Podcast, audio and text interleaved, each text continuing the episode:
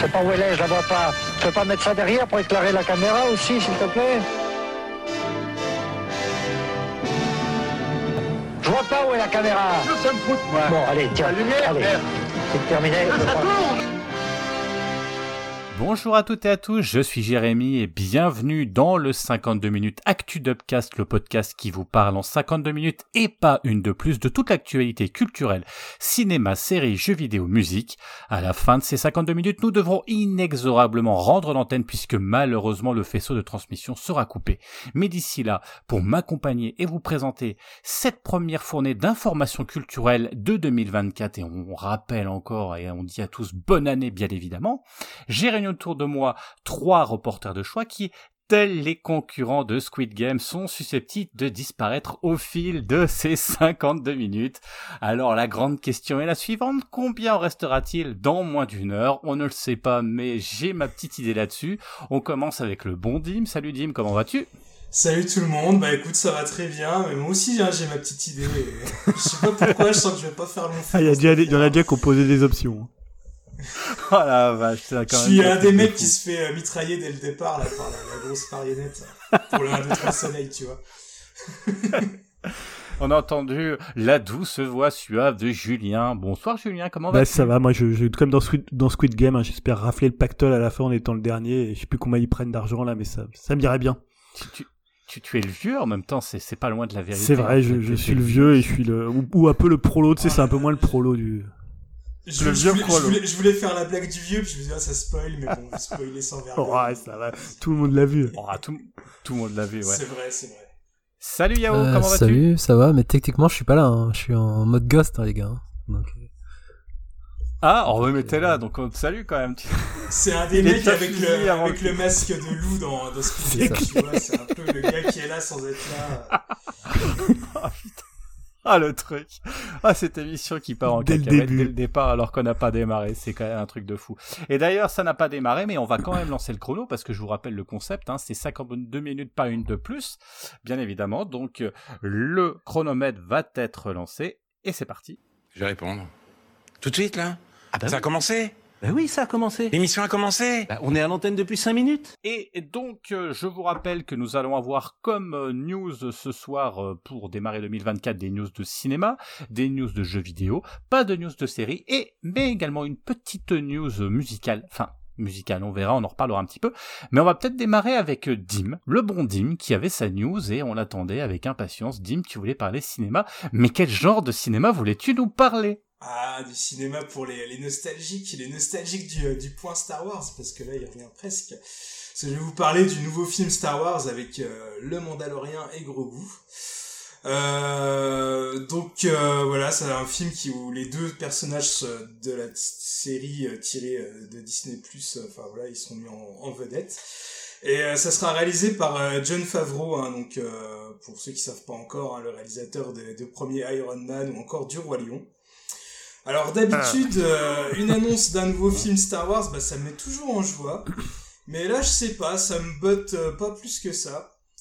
Bon alors après, euh, je me connais, hein, je suis sûr que voilà, dès qu'il y aura les premières images de, de montrer, je, vais être hype quand même. Mais là, pour l'instant, cette annonce-là, ouais, c'est un peu, voilà, c'est un peu mi figue mi raisin. euh, parce que pour l'instant, je trouve que c'est la prise de risque minimum, limite un aveu d'échec. euh, genre, bah, on marche plus trop en ce moment, donc on va prendre voilà ce qui fonctionne le plus et l'exploiter à fond. Ça me fait un peu penser à hum, l'annonce qui avait été faite, bah heureusement c'était qu'une rumeur pour euh, Marvel ou qui voulait faire revenir les Avengers d'origine pour, euh, on va dire, faire remonter un petit peu les audiences. Et encore, hein, je dis ça, comme quoi le, le Mando ça marche, mais la saison 3, euh, bah voilà, ça n'a pas soulevé les foules non plus. Hein. Euh, je suis même pas sûr que le film passionne tant que ça. Alors euh, après, ça, ça remet pas, euh, ça ne me remet pas ça en cause, mais le, le- enfin, ça remet pas en cause l'autre film en, qui est en préparation de Dave, de Dave Filoni, qui lui devrait conclure le Mandoverse, à savoir Mandalorian, Book of Boba Fett et Ahsoka. Mais j'ai peur que Lucasfilm fasse la même erreur justement que Marvel, c'est-à-dire Marvel en ce moment ça marche pas terrible. Et euh, bon, il y a plusieurs raisons, mais une des raisons à ça, bah, c'est que les gens commencent à se lasser de devoir tout suivre à la fois les séries euh, et les films pour tout comprendre. Et euh, Star Wars, je suis désolé, hein, mais euh, même si le Mandalorian c'est assez populaire, il y a plein de gens pour eux, bah, Star Wars c'est au cinéma et juste au cinéma et les séries, bah ils s'en foutent un petit peu. Donc pas sûr que ça ramène autant de, de monde que prévu. Je comprends pas trop le move de, de Lucasfilm là-dessus. Alors euh, perso, moi j'aimerais bien qu'il y ait un peu plus de projets euh, plus originaux. euh, bah justement là, comme le film prévu par James Mangold sur l'origine du premier Jedi, qui- bah, qui est pour l'instant toujours prévu. Je sais pas trop quelle date, mais après méfiance, hein, parce que les projets Star Wars annoncés, bah ça va et ça vient. J'ai l'impression qu'ils annoncent toujours plein plein de projets, et puis au final, il y a toujours la moitié qui passe un peu à la trappe. Bah comme euh, la trilogie, la trilogie de Ryan Johnson euh, qui avait été annoncée euh, dès les derniers Jedi. Et puis finalement, pour l'instant, on n'en entend plus trop parler, même si ça n'a pas été annulé officiellement. Ou alors là, pour le coup, celui-là annon- enfin, il a été vraiment annulé officiellement, à savoir le Rock Squadron de Patty Jenkins. Donc voilà, à, à préciser que ce film devrait remplacer aussi la saison 4 du Mandalorian. Et il n'y a pas encore de date de sortie, mais je suis un peu, quand même un peu déçu par cette annonce-là, quoi. J'aurais préféré euh, quelque chose de plus original au cinéma et une saison 4 euh, sur Disney+. Attends, euh, Dim, j'ai raté un épisode, il y avait une saison 3 de Mandalorian, mais c'était c'était le, le livre de... Non, Non, non, Non, non, hein, l'année saison dernière. 3. L'année dernière. Mais Ah, comme je disais, là, autant que les deux premières saisons avaient cartonné, mais celle-ci, elle a pas trop marqué. euh, Bah, je m'en rappelle même plus. Un peu. Bah, tu l'as peut-être pas vu. C'était bien Personne ne l'a vu, j'ai l'impression, à part moi. Et Yao, je crois, l'a vu. Euh, saison 3, ouais. Euh, moi, je l'ai trouvé bien. Je l'ai trouvé bien parce que, enfin, il y a toujours plein d'éléments euh, qui me plaisent dans le Mandalorian. et ça reste quand même du Star Wars efficace, mais c'est clair que je, il était quand même en dessous des deux premières pour moi. D'accord. Bah écoute, euh, non, bah je, je, je suis surpris. Ouais, y a Julien. un truc qu'on n'a pas relevé, c'est quand même Dim a dit cette phrase. euh, normalement, quand il y a une annonce d'un projet euh, Star Wars, euh, ça me met en joie. Alors que les gens normaux, la dernière fois qu'on a été en joie, c'est quand ils ont annoncé la prélogie. Depuis, on a compris que aucune annonce Star Wars. Après, on a vu, il y a eu Jar Jar Binks, on a dit merde, on s'est fait avoir et tout. Au début, on était super contents, tu vois, on n'avait pas eu de Star Wars depuis euh, 1980, euh, je sais plus combien du retour du Jedi. Et ben voilà, maintenant, ça, 88. comment ça peut te mettre en joie quand il y a une annonce Star Wars Il y en a à peu près une tous les, tous les deux, toutes les deux semaines. Mais moi, j'aime bien la. Bah, oui, mais Non, après, moi, je te dis, à part, euh, mis à part, et ça, je l'avais déjà dit, mis à part euh, le livre de Boba Fett, que j'avais trouvé ça un peu nul. Et encore, il y a quelques trucs qui m'ont quand même plu, mais... euh, Attends, la course-poursuite en scooter, elle est quand même mythique, quoi. C'est- pas ce que je retiens le plus. Enfin, si, je le retiens, mais pas pour les bonnes raisons. Mais euh, non, moi, généralement, quand il y a du Star Wars, je suis quand même content. Mais là, bon, je trouve que c'est vraiment la prise de risque minimum. Hein, ce que je disais, euh, je préférais voir une saison 4, euh, voilà, et puis de- des films plus originaux. Mais par exemple, Obi-Wan qui vole de la viande dans l'usine dans laquelle il bossait, ça c'était vraiment, ça te mettait en joie. C'est le côté Ah bah. Ken Loach, c'était quand même pas mal. Obi-Wan, je crois que j'en avais parlé à l'époque, mais euh, c'est l'ascenseur émotionnel. Il y a autant de trucs que j'ai trouvé vraiment hyper bien, euh, que ça, il m'avait plu, que d'autres trucs où voilà, j'étais en train de faire un Mais- facepalm devant ma télé. Mais tu sais que ça, je trouve que c'est un peu la, la fin de la hype euh, Star Wars. C'est-à-dire quand les, parce que les gens étaient hyper hypés par la série Obi-Wan. Moi, je me souviens, tout le monde disait, ah, ça va être extraordinaire et tout. Et quand les gens l'ont vu, j'ai l'impression que ça a été un peu, tu vois, comme il dit, l'ascenseur émotionnel et que après les gens, ils ont été hyper méfiants sur les annonces des séries Star Wars, quoi. Alors que tu vois, moi, Ah, Mandalorian, c'était que euh, Andorre, ça avait, ça Ouais, avait un peu alors que tout le monde dit que c'est super Alors bien. après, ouais, voilà, je pense que sur la longueur, ça remonte un petit peu au niveau des audiences parce que tout le monde en parlait euh, au final euh, en bien, mais euh, ouais, non, au début, tout le monde s'en foutait de Andorre. Et, bah, comme la saison 3 du Mandalorian, hein, personne ne l'a Hmm. vu, hein, quasi. Bah, c'est c'est surtout quand tu voyais Obi-Wan qu'au bout de 5 minutes, t'avais déjà envie de buter euh, la princesse Leia, c'était quand même mal barré, quoi. Enfin, ça, ça cassait le mythe, quoi. Enfin, franchement, t'a- t'avais juste envie d'un truc, c'est que quelqu'un la chope et la trucide, quoi. Et tu sais, en plus, que ça sera pas le cas, donc t'arrêtes de regarder parce que t'es- t'en peux plus. Moi, j'ai tenu deux épisodes, hein. En même temps, au-delà de Star Wars, euh, on, pre- on peut prendre Marvel euh, et tous les blockbusters qui sont cassés Ouais. la gueule euh, en 2023. En ce moment, là, je trouve qu'il se passe quand même une petite euh, mini-révolution au niveau de le- des audiences de, de- de tous ces films-là. Ça marche moins bien qu'avant. ils essayent de raccrocher les wagons et de, de reprendre ce qui marche, mais pas toujours à bon escient, c'est ça le problème. Eh ben alors justement, je vais en profiter, mon bon Dim, pour faire ma petite news et puis faire, du coup, Julien, je te passe devant. Je Vas-y, voulais te proposer de faire Non, ta news, mais je trouve que la transition est tellement bien faite parce qu'on dit Marvel, il y en a ras-le-bol, euh, il y en a ras-le-bol des super-héros en carton, il y en a ras-le-bol des, des guerres dans des étoiles qui n'existent pas. Mais justement, mon bon Dim, alors ça se trouve, on en a même, même peut-être déjà parlé ici, mais là, c'est une officialisation qui vient d'arriver. Je vais te faire un petit quiz. Julien, bien évidemment, ou Yahoo, vous pouvez y répondre, mais Écoutez, je suis un film des années 80 culte et j'ai plusieurs épisodes et même une série. Est-ce que déjà ça te, tu te dis, est-ce que tu sais ce que c'est? Ah, j'allais dire le flic de Beverly Hills, mais une série, c'est pas ça. C'est vrai, mais non, c'est pas ça. Mon personnage principal a une sorte de petit strabisme divergent dans les premiers films. Highlander. Ah Avec Henri Cavill par euh, le réalisateur de. Exactement. Ah, il, est injouable. hein. là, Avec ses lunettes, là, il est injouable. Injouable. C'est des lunettes connectées, j'ai toutes les infos. Effectivement, eh ben, il faut savoir que Chad Stahelski, hein, le, le- réalisateur en fait de, de- et créateur de John Wick, développe hein, depuis euh, plus de huit ans en fait. euh, donc c'est vraiment une idée qu'il a de refaire en fait euh, la saga Highlander. hein. donc c'était un- vraiment une volonté. Et eh ben, euh, et effectivement, euh, là c'est officiel. Euh, Highlander, le film va sortir en 2026, il me semble, ou 2025. Euh, que je dise pas de conneries, je crois que c'est 2026, donc c'est seulement lancé. Hein. Donc il va falloir attendre un petit peu. Euh, avec en plus, hein, vous vous rendez compte, euh, on a notre euh, Ge- Geralt de Rive euh, national de The Witcher qui va être euh, bah, le rôle principal d'Highlander, hein, qui va remplacer. Ce qui est dommage, peut-être, on aurait bien aimé l'avoir en caméo, peut-être. euh, Christophe Lambert. notre bon acteur. Christophe Comment? Lambert. Eh ben oui, notre Bah, bon Christophe dit, Lambert. il sera, il sera peut-être en caméo, justement. Ouais, peut-être, on verra. hein. Mais même si là, le pauvre, euh, j'ai vu des, des photos de lui récemment. Ah, il a il, a vieilli, quand même, hein. Il a pris un petit coup de vieux. Je sais pas, il a un peu morflé. Je sais pas ce qui s'est passé. Donc, euh, mais c'est vrai que ça serait avec plaisir qu'il pourrait venir hein, pour faire un petit caméo. Alors, ce qui, ce qui me, ce que je trouve bien intéressant, parce que quelque part, bah, c'est cool, parce que John Wick, hein, bon, on est d'accord que le dernier, là, j'ai pas réussi encore à le regarder parce que je- ça me fatigue rien que le lancement du générique, parce que j'ai vu qu'il était long. Mais c'est quand même quelque chose de solide. Hein, on en a suffisamment parlé ici. Euh, et il prend quand même le, le, le, le, le film au sérieux, hein, puisque le réalisateur annonce la mythologie. Hein, donc la mythologie, c'est l'univers hein, qui au passage a été imaginé par Gregory euh, Wyden, est tellement importante que travailler dessus est très délicat. Il faut prendre le temps de construire le récit, notamment à travers des flashbacks, afin d'explorer tout le potentiel de cette mythologie. Donc il veut faire ça sérieusement.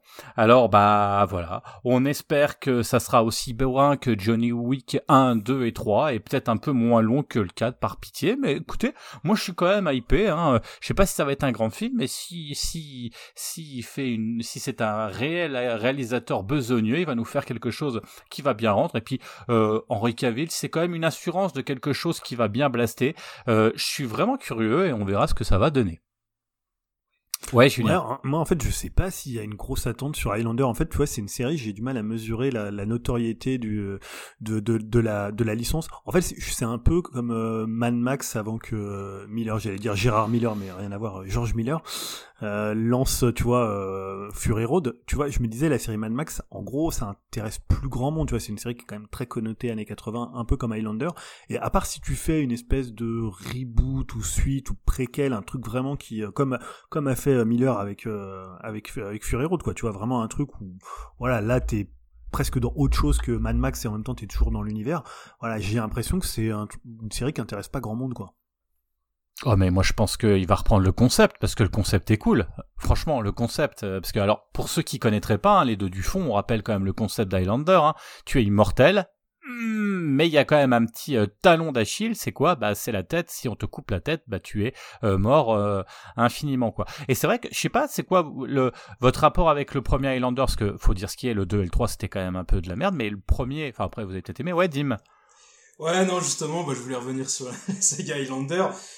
Elle éclatée au sol, cette série, quand même. Enfin, enfin, le premier, le premier était cool à l'époque. Et encore, c'était à l'époque, je l'ai jamais revu, mais je sais pas pourquoi, c'est le genre de film, je me dis, ça a hyper mal vieillir. Le 2, c'est de la grosse merde. Ouais. Encore le 2, je l'aime un peu bien parce qu'il prend des risques, il va complètement sur un autre terrain, il est futuriste et tout. C'est, c'est vraiment à chier, mais c'est, j'ai une petite sympathie pour le 2 parce qu'il il tente, quoi. Mais le pire, c'était le 3, quoi. Le 3, tu voyais dans la bonne annonce, là, c'était Mario Van Peebles en espèce de faux T-1000 parce que juste avant, il y avait Terminator 2. Et moi encore, j'étais gamin, j'étais assez influençable. Je disais, ouais, ça peut être comme Terminator 2 avec un T-1000 et tout. J'étais à fond. Et euh, finalement, c'était vraiment nul à chier. Je sais Mais- qu'ils avaient même fait un film avec l'acteur euh, de la série, Adrian Paul euh, et euh, Christophe Lambert. C'était minable. D'ailleurs, cette série là, avec Claude Clochard là dans sa, dans sa péniche là, mais euh, au secours quoi. C'était vraiment de la daube. Mais Julien te répondra que t'oublies quelque chose, la musique était faite quand même par Queen et c'est pour ça que ça rehaussait son intérêt pour tout, Ouais, ouais. pour les trois, Pour quoi, ça pour la trilogie. Je me les matais en boucle. Immortel, hein, comme un immortel, tu vois, je les, je les enchaînais à la suite. Yao, toi, c'était quoi Highlander? C'est c'est un kiff de gosse euh, de- avec de la nostalgie ou est-ce qu'il fait partie de la grande euh, épopée 93 Ah oui, ou, bonjour euh, Yao. ou alors euh, Euh, Il y a même euh, une série d'animation, hein, euh, Highlander. là. Ah oui, c'est vrai, c'est vrai en plus. Moi, j'ai nul. vu, euh, j'ai revu demain et étonnamment, Christophe Lambert, j'avais jamais vu en anglais. Je trouve qu'il se débrouille assez, il est assez balèze en anglais, mine de rien, on se fout de sa gueule, mais je trouvais l'accent était bon et le jeu d'acteur euh, pas mauvais pour l'époque. Mais même à l'époque, à l'époque, c'était déjà tout pété le film. hein. Les effets spéciaux étaient bien pourris. euh, c'était, ouais, c'était un- pour moi, c'était un petit nanar qui se regardait tranquillos. Bon, le 2, hein, on va pas revenir, c'était de la merde. Et le 3, je l'ai vu en salle. Je m'en souviens, avec Mario Van Peebles, hein, c'était, pareil, c'était de la merde. hein. C'était l'époque, il avait fait un autre film, un Buddy Movie avec lui aussi, là. Je m'en souviens plus de ce film, je l'avais vu en salle aussi. euh.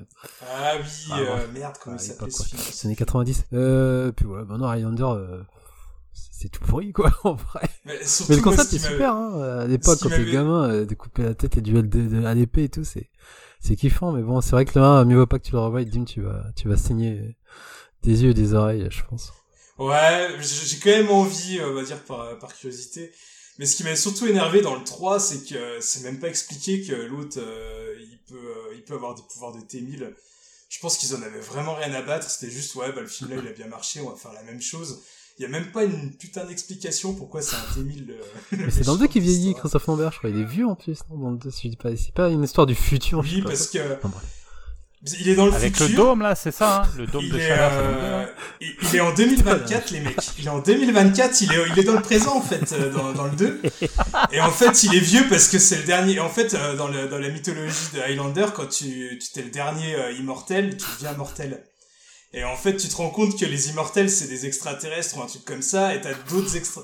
d'autres Highlanders qui arrivent à d'autres euh, immortels, et du coup, vu qu'ils arrivent sur Terre, il redevient jeune en butant un des mecs, et euh, voilà, c'est reparti. Après, on rigole, on rigole, mais il y a quand même Sean Connery dans le premier, c'est, mine de rien, quand même, Sean Connery, Christophe Lambert. euh, Et dans le 2 Ouais, aussi. le premier, on va dire, il est plus significatif. Mais, mais si tu veux regarder, il est dispo sur Prime. Hein. Fais-toi plaisir. Hein.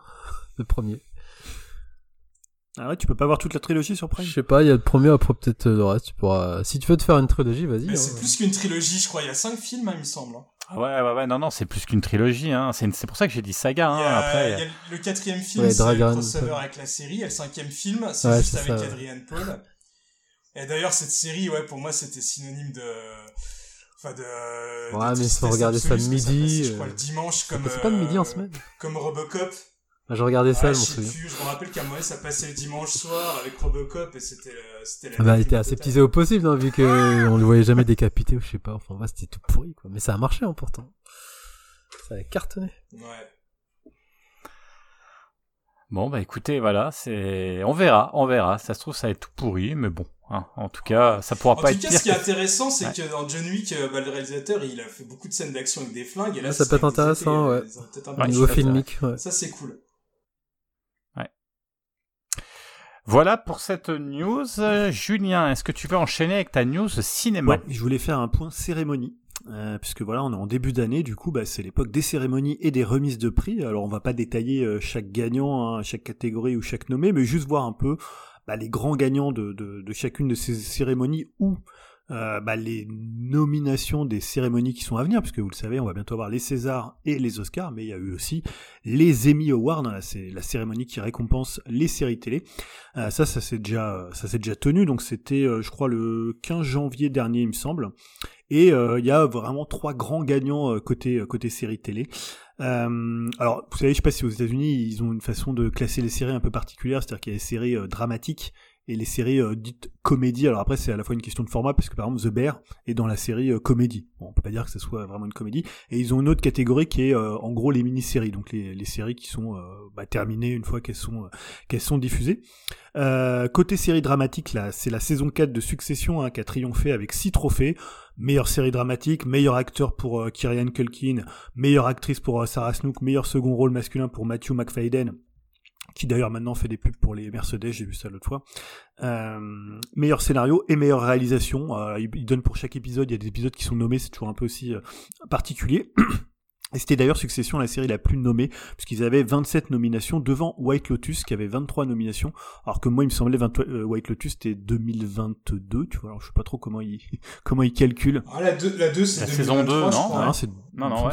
fin 2022 mais euh, puisqu'on l'a pas mis dans nos séries euh, l'année dernière, tu vois, on en a pas parlé dans le dans le top de nos séries, mais peut-être mm. qu'il compte à partir de tu vois euh, novembre, il y a peut-être un truc comme ça. Enfin voilà, il y a un truc un peu à mon avis euh, spécial et 23 nominations pour une seule récompense. C'était pas quand même c'est un ratio quand même assez assez mauvais. Euh, dans la catégorie des séries comics, c'est donc The Bear, qui avait lui 13 nominations au compteur, qui a été récompensé 6 fois.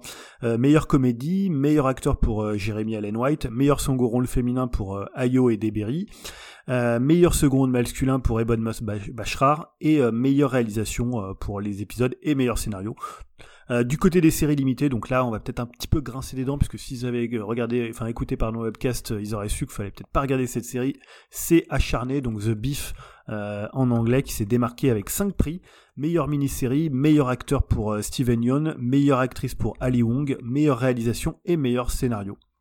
Voilà, donc c'est les trois grands gagnants dans les trois grandes catégories. Donc euh, il y en a deux ici qu'on a quand même pas mal plébiscité nous dans nos dans tops. Même si Biff, c'était surtout Jérémy et moi qui avons plutôt détesté. Je sais que Dim et Yao avaient pas trop trop accroché, mais c'était pas aussi aussi tranché aussi voilà. Mais c'était assez étonné de voir cette série revenir revenir aussi souvent dans les dans les nominations et encore plus dans les prix quoi. Moi, je suis deck pour euh, Better Call Saul. Enfin, j'ai vu plein d'articles comme quoi ils ont jamais rien gagné. Et c'est vrai que c'est une mm. série qui méritait quand même parce que c'était quand même assez grandiose. c'est comme ça. Euh, bah, deuxième euh, cérémonie à venir, c'est évidemment les Oscars avec les nominations qui ont été annoncées euh, cette semaine. donc là, évidemment, toujours très attendu et surtout bah, côté français, hein, puisque nous, là, le grand, le, bah, le grand, là, le grand moment des Oscars, ça va être de savoir si Anatomie d'une chute, qui était, bah, qui a été nommée, va être récompensé par un ou plusieurs Oscars, euh, puisque euh, Anatomie d'une chute a reçu cinq nominations, meilleur film, meilleure réalisation, meilleure actrice, meilleur scénario et meilleur montage. Donc évidemment la grosse déception c'est que la passion de Dodin Bouffon qui avait été sélectionnée au profit d'Anatomie d'une chute, hein, vous en rappelez, alors on sait pas est-ce que c'est un truc politique, est-ce qu'on a euh, ouvertement, enfin sciemment écarté Justine Triet suite à son discours lors de sa remise de la Palme d'Or, et voilà, donc on avait choisi, ils avaient, enfin, le, comité avait choisi Dodin euh, Bouffon, qui a, pour lui, pour le coup, pas été sélectionné. Euh, il y a, voilà, il y a une première, on envoie un film, et puis après, il y a une sélection de l'Académie des Oscars, et là, il n'y figurera pas, mais le principe de, des Oscars, c'est que tu peux présenter des films qui sont pas forcément de langue euh, américaine. Alors, je sais plus si c'est parce que c'est un film qui est produit ou un film qui est distribué. Je crois que c'est parce que le film est distribué par des Américains, comme il y avait, c'était le cas pour Parasite. Hein. Bon, si vous vous souvenez, Parasite, il avait gagné le prix du meilleur film et en même temps du prix du meilleur film étranger c'était un peu étonnant. Hein, de, voilà, je trouve ça un peu surprenant. Moi, je trouve ça un peu même dommage que euh, un film en langue étrangère puisse gagner euh, aux Oscars. Bon, ça c'est un autre débat. Euh, donc les films les plus sollicités, donc on retrouve Oppenheimer, 13 hein, nominations, Pauvre créature dont on a parlé, ou on parlera bientôt dans un numéro de, euh, la séance. Killer of the Moon euh, suit juste derrière avec 10 nominations, à Pauvre Créature c'est 11 nominations, Barbie 8 nominations, Maestro 7 nominations, euh, et donc 5 nominations pour Anatomie d'une chute. les petits trucs qui étaient marrants, c'est que DiCaprio a pas été nommé pour son rôle dans, dans Killer of the Fuller Moon. Alors je sais qu'il y a beaucoup de gens qui l'avaient trouvé extrêmement mauvais, moi j'avais entendu à l'époque des gens dire que genre en gros il était vraiment nul, c'était une catastrophe. Moi je l'avais trouvé plutôt intéressant. Alors après voilà, c'est pas très grave qu'il soit pas nommé, mais ça a un petit peu fait parler. Ce qui a fait parler aussi, c'est euh, l'absence de Barbie et à la fois de Margot Robbie en tant que cynisme. en tant non, que... mais là, c'est, en tant que bah, en fait, ce qui a surpris, ce, qui a, ce qui a fait polémique, c'est que Ryan Gosling il est nommé, c'est ça? Ouais, Voilà. c'est ça, voilà. Ça, Ce qui a c'est fait polémique, c'est tout quoi. ce qui a été nommé, c'est les choses, c'est les choses qui ont été liées à Ken. Toutes les chansons avec Ken sont nommées dans les meilleures chansons. Ryan Gosling est nommé, par contre le film n'est pas nommé, euh, Greta Gerwig n'est pas nommée et euh, Margot Robbie n'est pas C'est nommée. un sketch, quoi. tu vois, c'est C'est excellent, quoi. tu vois le truc. Et d'ailleurs euh, Ryan Gosling a dit que bah c'était un- a fait un peu genre en gros c'est pas normal quoi. C'est euh, le film c'est Margot Robbie et Greta Gerwig et c'est pas Ken. Le film c'est Barbie. Il était presque un peu gêné et voilà c'est un peu presque un peu une sorte de doigt d'honneur ou une sorte de, Point dans la gueule je trouve. hein, tu vois autant pas le nommer quoi. Ou alors je sais pas il, pouvait trouver quelqu'un d'autre là ça fait vraiment un message. Tu te dis euh, bon. Voilà pour les pour les Oscars, c'est assez marrant. Imagine c'est lui qui gagne, ça va être un- le truc. euh, ça- C'est un shitstorm, ce truc. ça va être un shitstorm assez énorme. Ouais, ils sont pas assez après, mais euh, et enfin, bah évidemment les nominations des Césars. Euh, là, on va avoir un duel entre Anatomie d'une chute et Le règne animal, puisqu'il y a 13 nominations pour Le règne animal et 11 nominations pour Anatomie J'espère d'une qu'il chute. n'est pas nommé le fils. Ne me dis pas qu'il est nommé. Le fils dans quoi Dans alors, tu animal. parles dans quoi Dans euh, Dans le règne ah animal. oui, si, il est nommé. Euh, comment il s'appelle Bah oui, oui, il est excellent dedans. Euh, Paul Kircher. Oh bah, là oui. là, une, une Et son frère est nommé. Son frère est nommé nommé. aussi. Putain, oh. Je crois pour le film, euh, il joue, je sais plus dans quel film il joue le, son frère. Oh, oh. Euh, bah, il sera contre euh, donc l'enfant qui est dans Ah, Anatomie d'une lui qui va chute, qui est vraiment extraordinaire. Ouais, pareil. Euh, et un film dont je vous ai peut-être parlé ici, c'est Chien de la casse. Hein. Je vous incite toujours l'équipe de Podcast à voir Chien de la casse, puisqu'il a reçu sept nominations. Et qu'on est de plus en plus à avoir vu, hein, Julien, je te le rappelle. Tu hein. l'as vu, c'est vrai. Tim, tu l'as vu, toi Ah oui, bah, Bah, je l'ai vu. vous deux, les frérots. C'est pas, c'est pas tout Upcast, hein. Ramenez pas tout, toujours tout à vous, les frérots, là. Franchement, quoi. Et du coup, bah, dedans, Chien de la casse, évidemment, est nommé sept fois. Et ce qui est assez marrant, c'est que euh, Raphaël Quenard est nommé donc pour euh, meilleur euh, meilleur acteur, euh, voilà, dans un premier rôle, meilleur acteur, et euh, meilleur espoir. c'est marrant, il pourrait avoir deux catégories. C'est toujours un peu les, les choses Il est étonnantes. nommé pour Parce Yannick qu'il est nommé pour euh, ouais et pour Chien de la casse. Il est pas nommé pour Sentinelle. Hmm. Il aurait pu. Il est nommé pour Sentinelle. Il était marrant dans Sentinelle. Mais je ne crois pas que ça prenne en compte les, les séries, enfin les, les films qui sortent euh, ouais sur des plateformes. Je ne ah, je sais plus.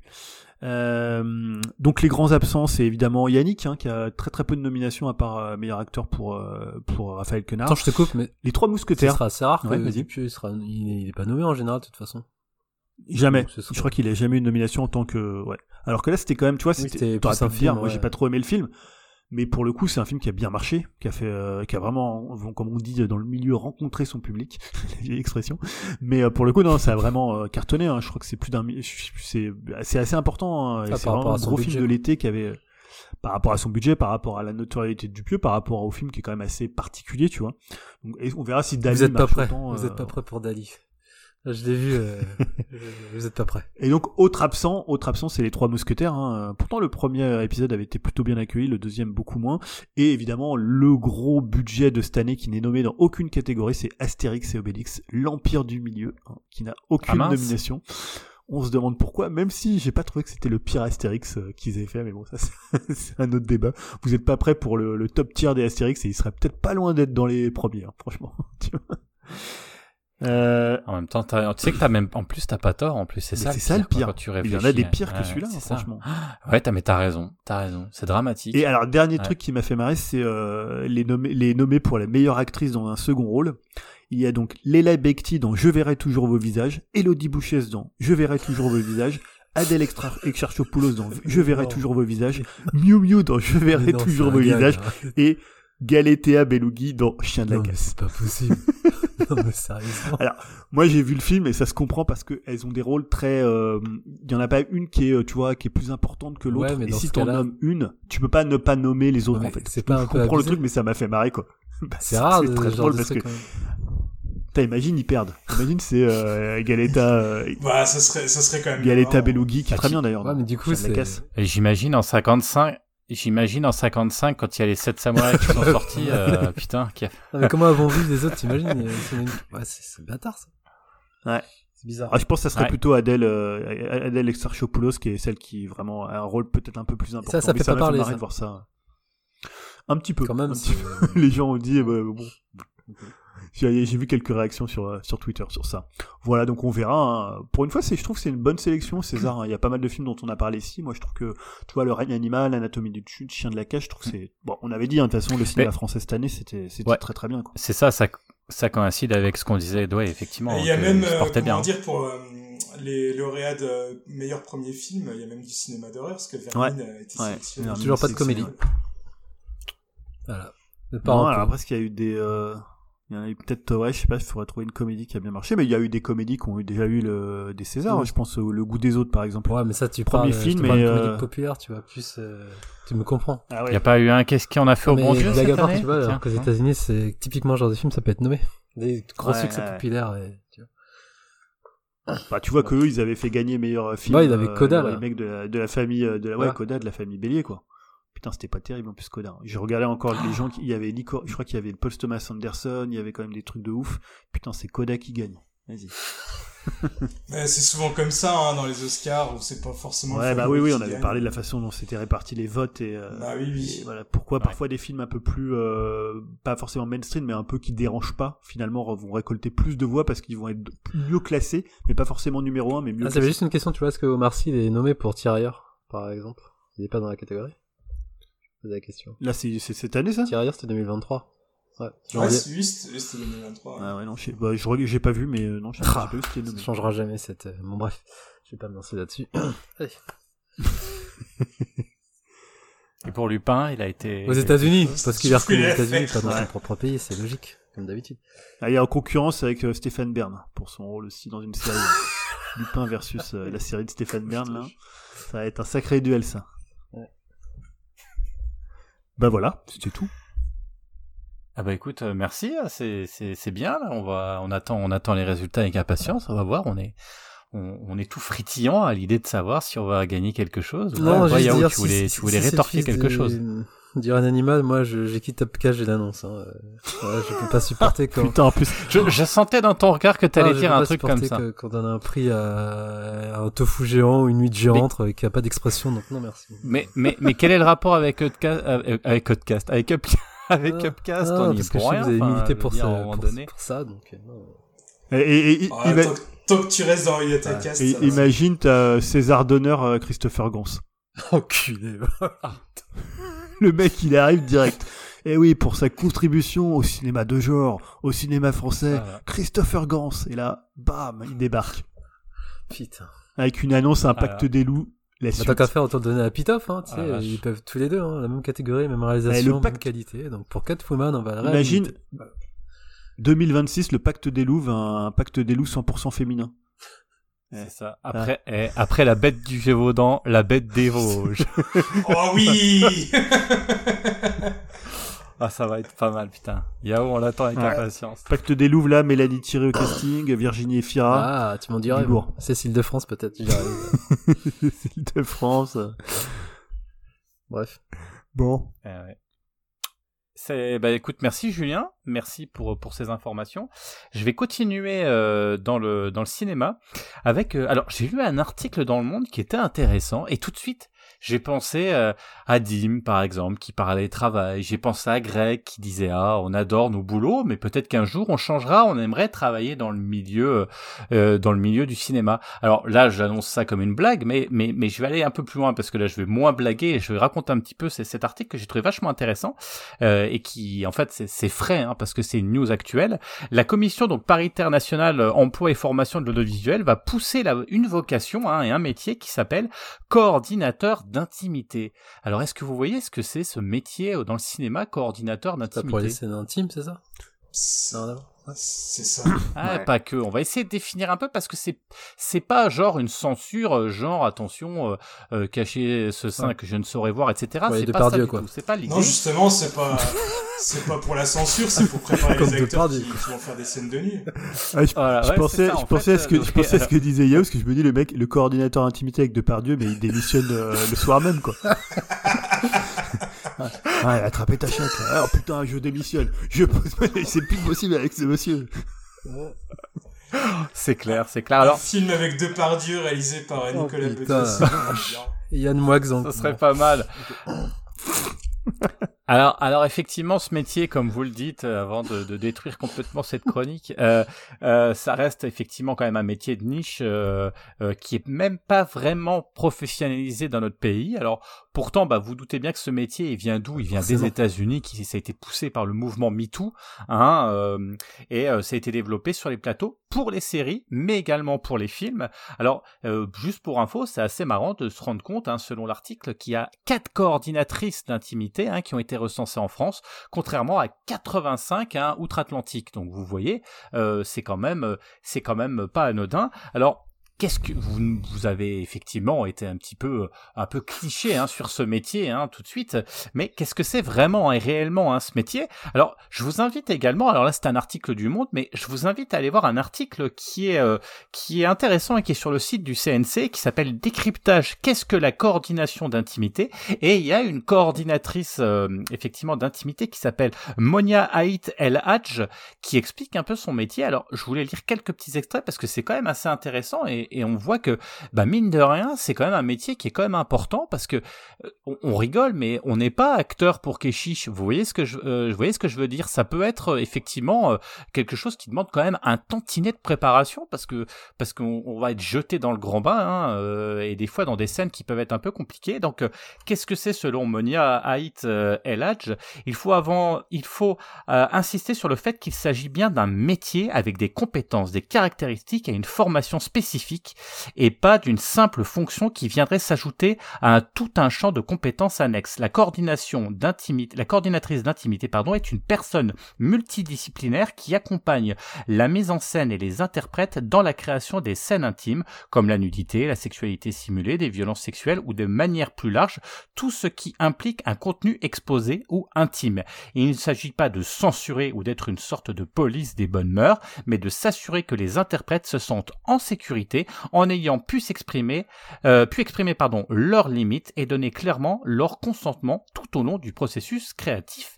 Et de continuer, notre travail se divise en plusieurs étapes et ne se limite pas au tournage. Il y a d'abord tout un travail de préparation en amont. Nous allons sur la base du script discuter de toutes ces séquences avec le réalisateur ou la réalisatrice. Toutes ces questions que nous posons autour des scènes d'intimité servent à la mise en scène et au développement du récit. Et contrairement à ce que l'on pourrait croire, il est tout à fait possible de trouver une part d'improvisation dès lors que les limites de chacun ont été posées et un cadre clairement défini. Les questions sont aussi d'ordre technique. Donc voilà, hein, si vous cherchez un métier euh, qui a le vent en poupe, et, finalement il y en a que 4 en France, donc euh, inutile de vous dire que effectivement bah, il y a une recherche de ce genre euh, de personnes dans le milieu du cinéma. Alors bien évidemment je dis ça sur le ton de la blague, mais, mais pas que, parce que je pense que c'est hyper important, comme on le disait, et plutôt bienveillant dans notre époque, vous savez, où les langues se délient, ou aussi bah, le film, on l'a on l'a vu aussi, hein, avec certains films, on parlait de, de pauvres créatures ou d'autres films où c'est effectivement euh, les, les actrices ou les acteurs s'exposent, et je peux entendre que quelque part euh, s'exposer dans de bonnes conditions pour d'abord, euh, enfin, être bien en tant que tel, en tant que en tant qu'être humain, en tant que personne, mais aussi pour rendre aussi un travail de qualité, hein, pour que ce soit de qualité. Bah, je pense que cet équilibre là, c'est bien d'avoir quelqu'un, euh, voilà, qui va être derrière euh, pour gérer, pour gérer, euh, euh, enfin pour gérer ce- ce- ce- cette situation. Voilà sur cette partie. Alors je sais pas si si euh, si je sais pas si, si, vous connaissiez ce métier, si vous trouvez ça intéressant, si vous trouvez ça aux F, euh, je vois Non, la c'est pas tête ça, de je me posais la Yao, question, euh. tu parlais de Kéchis, mais typiquement, si Kéchis dit non, fuck off, j'ai pas envie, il se passe, ça se passe quoi? Ça, c'est des intéressant, ouais. qui peuvent, ou des réalisatrices qui peuvent se dire, euh, non, en fait, euh, ils peuvent poser leur veto là-dessus, non? Je sais pas, je me pose euh, cette question, tu vois. Alors, je, je réponds, je répondrai à ta question qui est hyper intéressante. Je pense que effectivement, euh, là, c'est un métier. Ils sont quatre en 2024, tu vois. Donc, je pense que c'est quelque chose qui va arriver euh, bientôt et que je pense que maintenant il y en aura beaucoup plus, mais que, mais que je pense que certains réalisateurs euh, de la vieille école, Ouais, d'un certain âge, euh, effectivement, tu, tu parles d'un kéchiche. Je pense que si tu lui proposes ça, ou, ou alors que peut-être il en a peut-être Ouais, un aussi euh, d'une d'une manière ou d'une autre. On, on, Oui, ça sera peut-être imposé par la prod, mais ce genre de truc, je sais pas. Peut-être. Non, mais c'est marrant parce que tu sens qu'aux États-Unis, c'est un truc maintenant qui est indispensable, tu vois, parce que Euh, en fait, c'est pour se prémunir et pour éviter qu'il il y ait des soucis, qu'il y ait des affaires et tout ça. Et c'est, alors quelque part, c'est un peu triste, mais t'as l'impression que c'est, enfin, tu te dis si s'il y a pas ça, ça peut partir en vrille sur les tournages. Donc c'est une espèce comme ça de garde-fou. Euh, Exactement. ouais. Voilà. Tout à fait, ouais. c'est alors c'est un peu triste mais mais en même temps euh, alors en France je sais pas parce que c'est peut-être une autre façon de mais je pense comme c'est aussi en train de changer euh, ça Ouais. m'étonne pas qu'il y en ait que quatre pour l'instant mais euh, hein. mais à mon avis ça va aussi se se, se multiplier se multiplier quoi mais c'est vrai que je pense qu'il y a euh, c'est bien il y a peut-être des des acteurs un peu plus vieux qui, qui vont peut-être avoir du mal à prendre le pli sur euh, sur ce genre de choses quoi Bah, tu vois les pétitions qui a eu lieu, donc. euh, Et- Ouais. Et là, on sourit tous parce qu'on a la tête de Depardieu, j'imagine, dans son prochain film. Alors, euh, Gérard, comment allez-vous Comment S'il refait des films. Oh, t'inquiète pas que t'inquiète pas qu'il en refera, un, je pense. Voilà pour la partie cinéma. Euh, on va peut-être enchaîner avec la partie jeux vidéo. Julien, quelle est ta news, s'il te plaît Pareil, Moi, je reviens à mon les amis. oh là là, les, les gars c'est Allez, on fait les Ah, binômes. ça y est, le, le Squid Game, euh, la mitraille vient d'arriver. Ouais, on va aller tourner le Oyataka, numéro 2 là tout de suite. Voilà. On se fait euh, tous les deux euh, couper la tête par Christophe Lambert et il n'y a plus que deux survivants. Bon Putain, courage. les mecs, ça fait un quart d'heure qu'ils préparent leur van pour se barrer, genre on va pas Oh, voir. même pas, même pas, c'est même d'un coup là. Allez, bah salut Salut. les gars. Bon, Julien, la partie Allez, jeux vidéo, s'il te plaît. Oui, bah, je, je vais vous, j'essaie de retrouver ma voix. Voilà, je, je laisse les gens partir et voilà, on se retrouve à deux. C'est bon. Euh, bah, j'ai l'impression que dans l'équipe de podcast ou un peu ce qu'il en reste, hein, on a un peu échappé au raz-de-marée Palworld. Alors, Je sais pas si t'as entendu parler de Palworld. Ah bah non, même pas. Pas du tout. Bah, c'est le jeu dont on parle le plus actuellement. hein. Ça a déferlé le 19 janvier dernier, donc c'est tout récent, sur le monde du jeu vidéo, en early access sur PC et sur Xbox. Alors Palworld, c'est quoi Évidemment, c'est un- avant tout un jeu vidéo, un jeu vidéo de craft, de survie, de capture de Pokémon, non, de Pals, puisque tu as peut-être entendu parler de ça. On parle de Ça y est, je vois exactement de quoi tu parles. Excuse-moi. Ça y est, je, je mais il parlait le, effectivement le- l'espèce de Pokémon Voilà, avec des armes, c'est ça qu'on appelait le, Pokémon avec des flingues, comme on l'a appelé quand on avait J'ai vu compris. les, les trailers. Mais évidemment, avant d'être un jeu vidéo, c'est devenu un phénomène, hein, un peu comme Fall Guys ou Fortnite avant lui, un jeu qui, par son ampleur, va laisser une trace dans l'industrie du jeu vidéo, pas forcément d'ailleurs pour les bonnes raisons, puisqu'on va parler, il y a déjà pas mal de polémiques qui ont accompagné euh, la sortie euh, du jeu et qui continuent d'accompagner euh, la, la, la vie du jeu. Alors déjà, il y a les chiffres qui sont hallucinants, les chiffres de vente, puisque Palworld a vendu en 6 jours 8 millions de copies Steam. 6 jours. Hein. Euh, il compte donc il compte pas les ventes euh, Xbox et euh, les joueurs Game Pass. Là, c'est uniquement les ventes Steam. Même pour un jeu à 26 euros, c'est vraiment colossal. Et en plus, pour un jeu que personne prévoyait comme un succès de 2024 et, un- et encore moins pour une early access, hein, c'était un jeu parfois on raillait un peu, on se moquait, on disait ah le Pokémon avec des flingues, voilà, c'était un truc où personne n'a vu trop vu euh, trop vu venir. Euh, et ils ont même fait presque 2 millions de joueurs simultanés euh, sur Steam, hein, un chiffre encore à la fois dingue. hein, ils sont deuxième de l'histoire de Steam derrière PUBG, à l'époque où PUBG était encore encore payant. Mais là, on parle d'un joueur d'un jeu payant. Hein, c'est même pas, tu vois, comme un Fortnite où c'est gratuit et donc t'as un afflux de joueurs. Là, faut quand même débourser euh, 26 euros. Euh, le jeu, en fait, il est développé par Pocket Pair. Hein. Pocket Pair, c'est un studio japonais à qui on doit Craftopia, hein, qui empruntait déjà beaucoup, évidemment, à Minecraft et également à Zelda Breath of the Wild. Je vous invite à aller voir les, euh, les, les captures d'écran de, de Craftopia. Euh, c'est totalement du, du Zelda. hein. Tu vois, les gars, ils ont fait, oh tiens, Zelda, on va prendre ça. Tiens, Pokémon, euh, on va prendre ça. C'est assez intéressant. Euh, et là, Palworld, bah, c'est pas très loin d'un arc hein, Survival, de, Survival Evolve pour ceux qui connaissent. Et évidemment, bah, Pokémon hein, pour le principe de capture avec les sphères de Pals et bien sûr les créatures. Et les devs, eux, euh, disent s'être inspirés plutôt des créatures de euh, Dragon Quest. hein. Euh, C'est ce qui est malin d'ailleurs, puisque Pokémon avait, s'était d'ailleurs inspiré à l'époque des créatures de Dragon Quest. Alors eux, ils ont dit bon, bah non, nous Pokémon, c'est plutôt Dragon Quest. Hein. C'est, assez malin pour le coup. Évidemment, bah oui. Alors ça, c'est la première polémique, hein, l'inspiration de Pokémon, hein, puisque euh, il y a même des accusations euh, qui, ont, contre les développeurs, hein, apparemment d'avoir repris des modèles 3D des jeux de, Game Freak, hein, de, de, Pokémon. Alors ça, on ne sait pas si c'est avéré. Il y a des, études, des, enquêtes qui sont menées. Même Nintendo et la Pokémon Company ont dit qu'ils regardaient un peu. Voilà, on sent qu'il y a plein de gens qui leur ont dit regardez Palworld, Palworld, c'est un truc qui cartonne. Est-ce qu'ils vous ont piqué des trucs? Donc là, Nintendo et la Pokémon Company ont réagi par un communiqué en disant bon en gros ouais on a vu il y a nos avocats qui regardent ce qui est possible de faire. Bon je pense pas que ça ira beaucoup plus loin mais c'était plus un, un, truc pour dire aux gens bon arrêtez de nous euh, nous tirer par la manche pour nous dire regardez vous avez vu Palworld euh, est-ce que c'est pas du, du Pokémon euh, du Pokémon bis?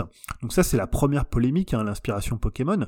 Euh, il y a eu d'autres polémiques sur le fait de pouvoir réduire en esclavage ces pals hein, ça c'est c'est marrant. Pas. donc il y a notamment je sais plus comment s'appelle cette cette association qui qui défend les, les droits des animaux qu'on dit bah non mais attendez euh, Ouais. euh, c'est pas la PETA ou un, un truc comme ça où on retrouvera. Ouais. euh, et qui a dit bah non euh, tuer des animaux c'est pas terrible quand même dans un jeu vidéo donc voilà ça, ça, ça va assez loin vu la notoriété du titre et euh, il y a une autre polémique aussi sur la possible utilisation euh, d'intelligence artificielle. En fait il faut savoir que le boss de Pocket Pair il est très très fan de d'IA euh, générative. Et apparemment il y aurait de l'utilisation de l'IA pour euh, générer la création des, des créatures. Alors j'ai vu des, des, gens qui disaient ouais quand vous voyez les derniers Pokémon qu'ils ont créés bah finalement c'est pas plus mal de les faire avec une IA vu la tronche que les, les derniers Pokémon euh, les derniers Pokémon avaient. Donc ouais c'est assez intéressant de voir ce succès aujourd'hui qui qui, bah, prend un peu tout le monde par surprise. Hein. Je vois dans les milieux un peu du YouTube game tout le monde fait des vidéos euh, Palworld. Alors nous on fait les premiers pareils puisque bon nous ça aura moins moins d'impact hein, mais je vois que tout le monde en parle, tout le monde y joue pour voir ce que c'est.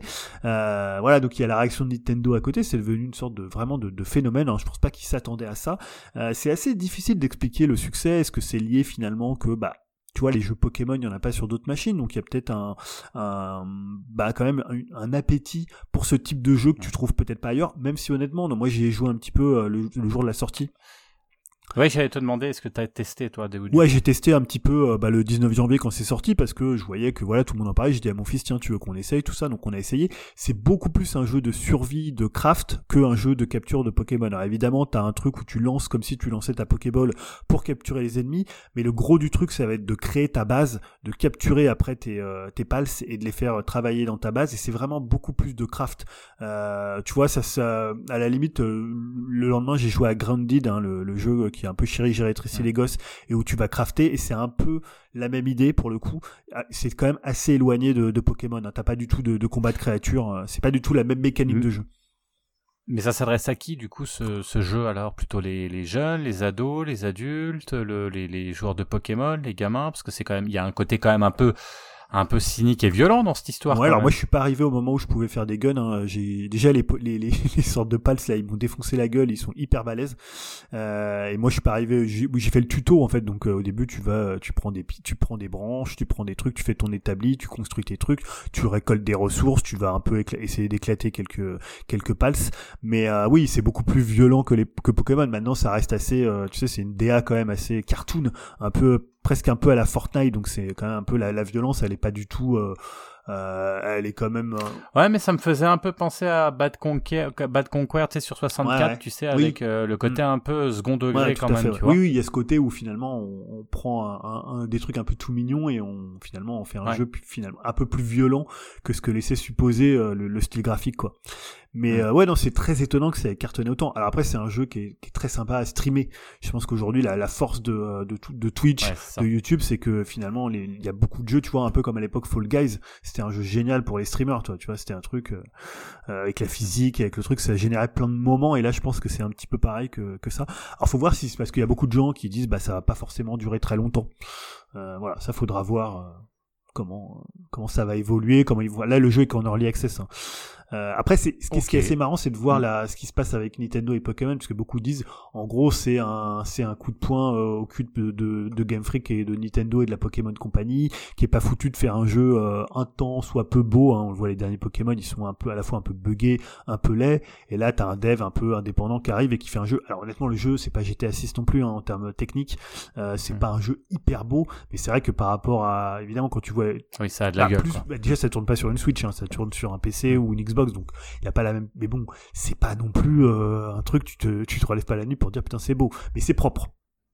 Non, puis ce qui me fait rigoler, c'est qu'on dit ça, mais si on changeait la, la, la- la texture ou je veux dire la DA des Pokémon, t'aurais une, une envolée de, de, de, de gens qui te diraient ouais, rendez-nous nos Pokémon. Donc euh, c'est, j'imagine bien. Donc après, euh, d'un point de vue technique, c'est aussi les, les limites de la Switch. Ouais. Donc euh, le jour où il y aura un Nintendo puissant, il y aura un Pokémon puissant. hein, mais disons que c'est le, le, le niveau bas de la Switch quand tu vois par exemple un Zelda euh, Tears of the Kingdom qui est, qui est qui est très très beau pour de la Switch. Oui, c'est vrai. Tu dis tu peux faire mieux que ce que fait Pokémon. Mais après c'est Non, mais 22 d'accord. millions de ventes sur Switch le dernier épisode. Donc euh, bon, est-ce qu'ils ont envie de bouger Oui. tu vois, à partir les- C'est ce que j'allais dire. Est-ce Voilà. qu'ils ont Tant que les gens si achètent, ça hein, on marche, peut pas non plus. changer C'est pas qu'on peut pas critiquer, mais bon, ça fait pas bouger un éditeur quand on a vendu 22 millions quoi. Ok, les cinq dernières minutes. Est-ce que tu as une Bah, autre non, on fait peut-être ta euh, news musique comme ça, on alterne et qu'on peut tout faire, ok, comme ça si. Écoute, petite, alors une petite news, mais t'as dû en entendre aussi, moi, euh, Twitter ou X, c'est formidable, je trouve, ça me fait quand même marrer. Euh, le 23 janvier, donc c'est vraiment très très récent, il y, a, eu lieu dans un hôtel de, Laconia, hein, dans le New Hampshire, hein, un, meeting de Donald Trump. hein, je sais pas si t'as entendu cette histoire. euh, le candidat aux primaires, républicain, qui a gagné, qui a gagné d'ailleurs dans, dans, cet État. Et pour patienter un peu, en attendant l'arrivée de, de notre bon Donald, ben, ils ont mis un peu de musique et la musique qui a été utilisée, ce n'était autre qu'un morceau du groupe anglais culte The Smiths. J'ai entendu ça. euh, je crois je crois que tu apprécies particulièrement ce groupe. Hein. C'est peut-être pas la première fois d'ailleurs parce qu'en août déjà Trump euh, ouais, ou son équipe, hein, je vais pas dire Donald Trump, je sais pas si c'est lui qui a choisi d'utiliser cette, musique. En tout cas, avait déjà utilisé les Smiths pour un meeting. Alors après après la diffusion sur Twitter, effectivement, hein, il y avait plein de tweetos ou de de, de je sais pas comment on dit hein, pour pour pour les gens qui sont sur euh, sur X maintenant. Euh, voilà, on, on mis effectivement la musique et l'attente du meeting et on a vu euh, cette cette vidéo hein, tourner un peu partout. Et euh, bah, Johnny Marr, hein, qui est le guitariste du groupe, il a pris la parole en colère et a répondu sur son compte X, hein, je vous traduis, ah d'accord, ok, je n'aurais jamais pensé que cela puisse arriver, considérez que cette merde s'arrête tout de suite. Donc du coup, il était euh, vraiment pas, pas content en fait hein, qu'on utilise sa musique, euh, effectivement, bah, pour un meeting de Trump, euh, qui je pense, euh, voilà, pas une personne qu'il apprécie particulièrement. Donc euh, voilà, c'est c'est une vraie réflexion hein, d'utilisation de la musique à des fins politiques. Euh, mais mais mais c'est compliqué aussi parce que est-ce qu'on peut pas interdire quelque part euh, de la de la musique lors d'un meeting?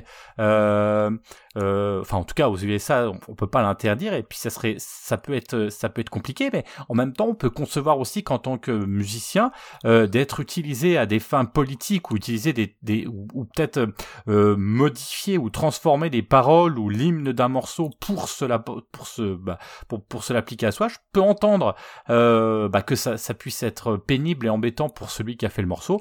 Alors évidemment, hein, je, je finirai avec une petite, euh, une petite, euh, petite euh, marque de, enfin un petit sourire. Hein, évidemment, Morizet qui était, que tu connais bien aussi, hein, le chanteur des Smiths, euh, lui n'a rien dit, hein, parce que je vous rappelle quand même que, et je pense que tu le sais aussi, hein, c'était le chanteur du groupe, mais il a une tendance quand même un peu de droite,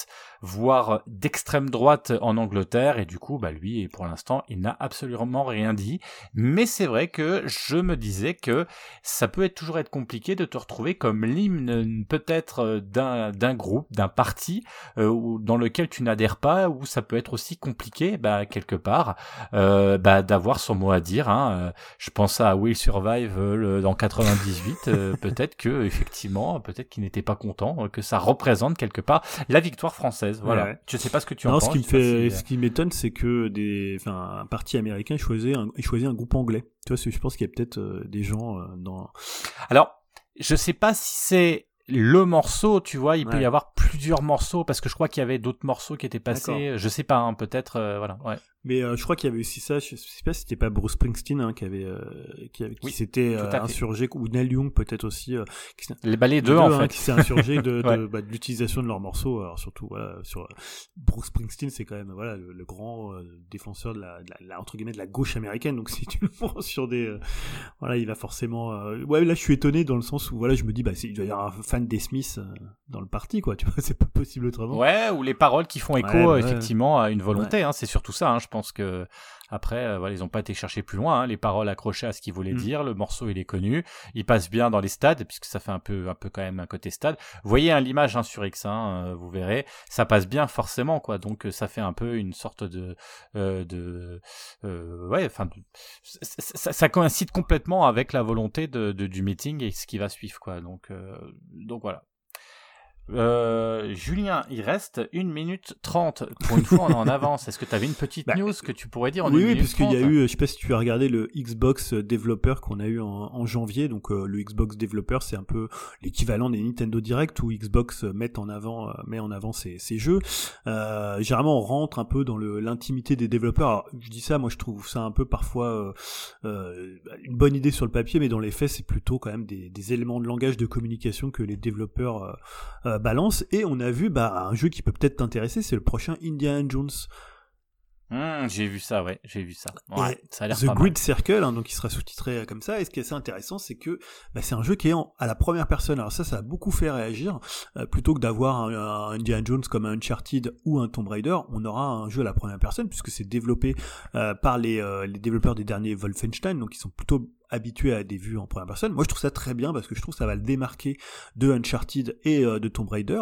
Euh, donc on voyait, voilà, évidemment, t'as le fouet, tu vois la tête. Alors des fois, tu vois quand même la tête de, euh, de Harrison Ford parce qu'il y aura des, évidemment des cinématiques. Mais je trouve que c'est plutôt une bonne idée euh, de faire ça. Comme le Robocop, hein, quelque Ouais, part, qui est sorti, qui a l'air vraiment plutôt pas mal. Donc c'est une bonne idée, oui, effectivement. Mais je sais que ça a beaucoup fait réagir, mais voilà, moi je trouve. Et on a vu des jeux comme des, comme Deathloop ou comme Cyberpunk qui sont vus à la première personne et tu peux faire des trucs super intéressants et voilà, t'as pas besoin d'avoir un, un personnage qui grimpe tout le temps pour faire de l'aventure, quoi.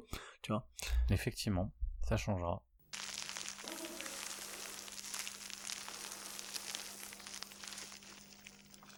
Merci, vieux fer. Mmh. Rien de plus exquis qu'un œuf de parapluie. Mmh. Comment Déjà 8 heures. Euh, Les émissions de Téléchat sont terminées. Je vous rends l'antenne.